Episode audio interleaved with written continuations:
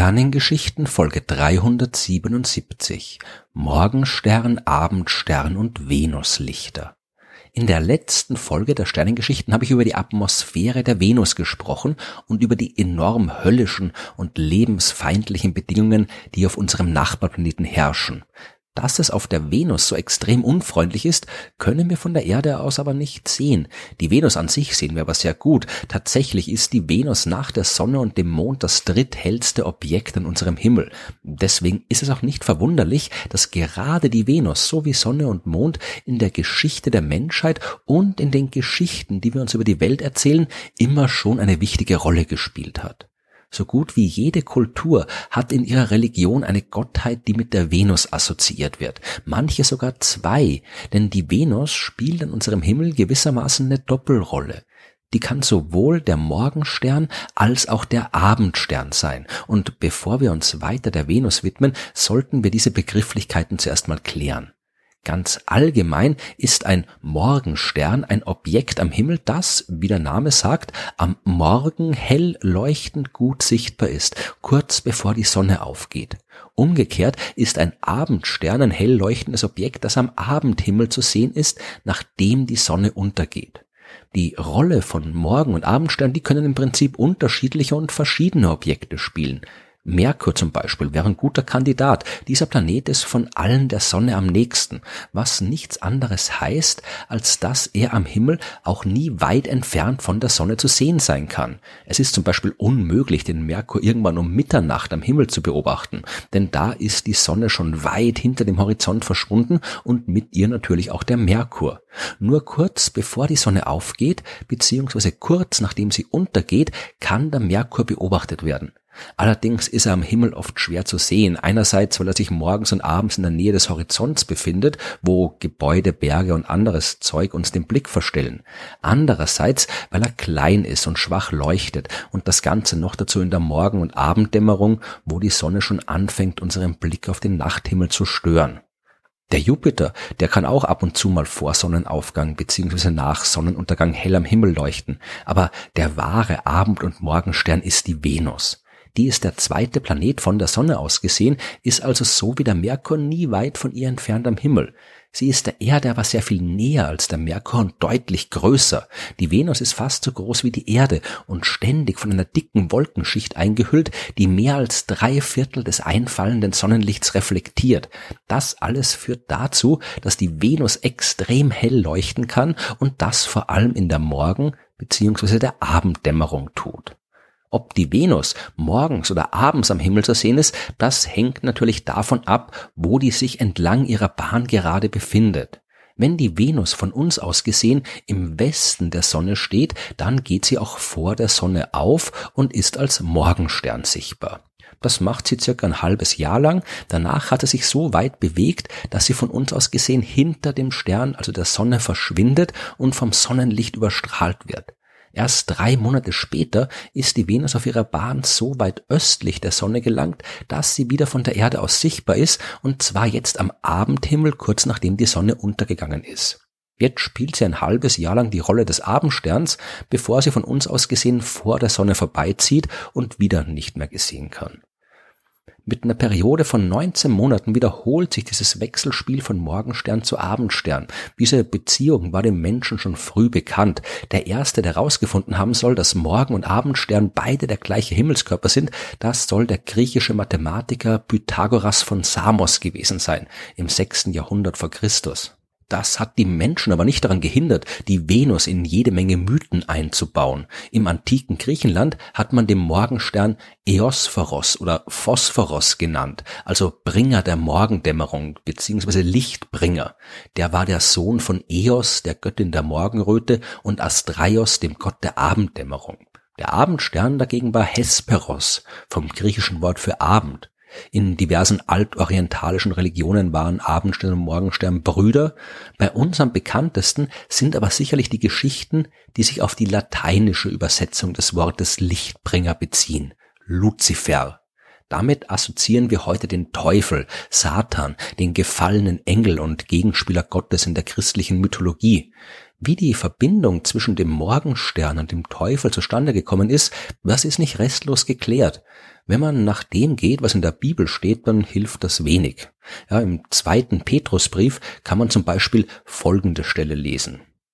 Dadurch ist das Wort der Propheten für uns noch sicherer geworden und ihr tut gut daran, es zu beachten wie ein Licht, das an einem finsteren Ort scheint, bis der Tag anbricht und der Morgenstern aufgeht in eurem Herzen. Ist jetzt nicht sehr hilfreich, was die Frage nach dem Luzifer angeht. In der Offenbarung des Johannes, da steht dagegen, ich, Jesus, habe meine Engel gesandt als Zeugen für das, was die Gemeinden betrifft. Ich bin die Wurzel und der Stamm Davids, der strahlende Morgenstern. Der Name Luzifer selbst, der taucht nirgendwo in der Bibel auf. Ja, und diese beiden Stellen wirken jetzt auch nicht sonderlich teuflisch. Ja, und in der letzten sagt Jesus immerhin von sich selbst, dass er der Morgenstern, der Phosphorus, der Lichtbringer, also Luzifer ist. Die Stelle, die zu der Verbindung mit dem gefallenen Engel geführt hat, die findet man im Buch Jesaja. Da steht, wie bist du vom Himmel gefallen, du schöner Morgenstern? Wie bist du zur Erde gefällt, der du die Heiden schwächtest? Gedachtest du doch in deinem Herzen, ich will in den Himmel steigen und meinen Stuhl über die Sterne Gottes erhöhen. Ich will mich setzen auf dem Berg der Versammlung in der fernsten Mitternacht. Ich will über die hohen Wolken fahren und gleich sein dem Allerhöchsten. Ja, zur Hölle fährst du, zur tiefsten Grube. Der, der da gefallen ist, das ist allerdings irgendein heidnischer König von Babylon, ja, und jetzt nicht dieser rebellische Engel Luzifer.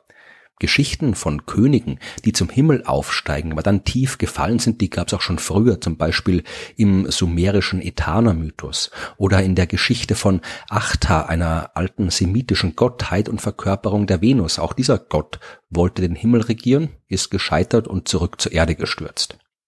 Äh, die Sternengeschichten, die sind jetzt kein Theologie- oder Mythologie-Podcast, ja. Insofern kann und will ich jetzt nicht die Herkunft des teuflischen Luzifer und seiner Verbindung mit der Venus letztgültig aufschlüsseln. Ja, das hat die Wissenschaft ja sowieso noch nicht vollständig herausgefunden. Vermutlich haben sich die diversen Geschichten, die offiziellen und die inoffiziellen christlichen Quellen und jede Menge andere Überlieferungen im Lauf der Zeit vermischt und am Ende war nicht mehr Jesus der Morgenstern, sondern eben Luzifer, der gefallene Engel. Ich bleib lieber bei der Himmelsmechanik, die nämlich auch noch ein kleines satanisches Detail zu bieten hat. Dazu müssen wir uns die Bewegung der Venus am Himmel ansehen, so wie sie uns von der Erde aus betrachtet erscheint, und die jeweiligen Umlaufzeiten der beiden Planeten um die Sonne anschauen.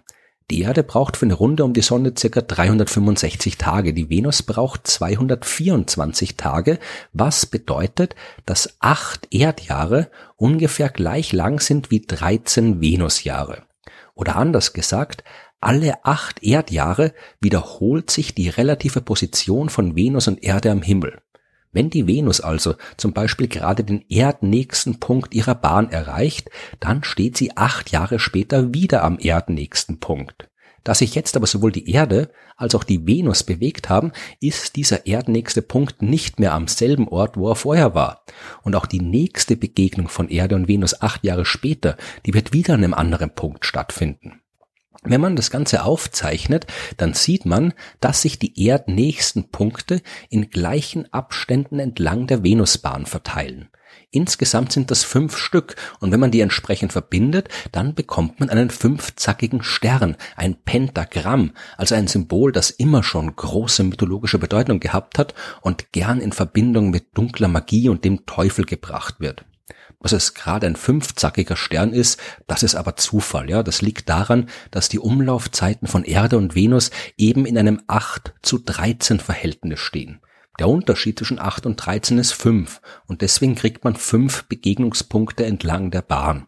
Wären die Umlaufzeiten in einem anderen ganzzahligen Verhältnis, dann würde man auch mehr oder weniger solcher Punkte kriegen. Und das Verhältnis ist auch nicht exakt ganzzahlig. Das heißt, in der Realität ist der gezeichnete fünfzackige Stern auch nicht ganz geschlossen. Schauen wir zum Abschluss noch auf eine letzte mysteriöse Besonderheit der Venus, die Venuslichter.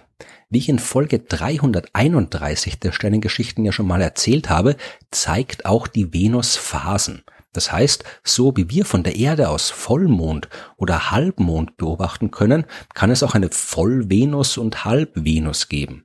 Wenn man die Venus im Teleskop anschaut, kann man also zu bestimmten Zeiten eine helle und eine dunkle Hälfte sehen. Und im Jahr 1643 hat der italienische Astronom Giovanni Riccioli behauptet, er hätte Lichter auf der Nachtseite der Venus entdeckt. Berichte über solche Venuslichter, die gab seitdem immer wieder bis in die Gegenwart und durchaus von respektablen Wissenschaftlerinnen und Wissenschaftlern. Das Problem ist, es ist nie gelungen, eine zweifelsfreie Beobachtung zu machen, so ein Venuslicht also auch fotografisch festzuhalten. Raumsonden, die die Venus aus der Nähe untersucht haben, die haben keine Hinweise auf Venuslichter entdeckt. Was man gefunden hat, war sowas ähnliches wie Gewitterblitze in der dicken Venusatmosphäre. Man hat außerdem so ein schwaches Leuchten beobachtet, das entsteht, wenn hochenergetisches Sonnenlicht die CO2-Moleküle in der Venusatmosphäre aufspaltet. Aber diese Effekte sind definitiv zu schwach, um von der Erde aus beobachtet werden zu können. Die können diese Venuslichter also nicht erklären. Vielleicht handelt es sich um ein noch unverstandenes, selten auftretendes Phänomen. Vielleicht ist es auch nur eine optische Täuschung, wie sie durchaus auftreten kann, wenn man ein sehr helles Objekt wie die Venus im Teleskop betrachtet. Vielleicht ist es auch was ganz anderes und vielleicht gibt es die Venuslichter auch nicht. So oder so, die Venus und ihr Licht haben die Menschheit von Anbeginn an fasziniert. Und daran wird sich so schnell nichts ändern.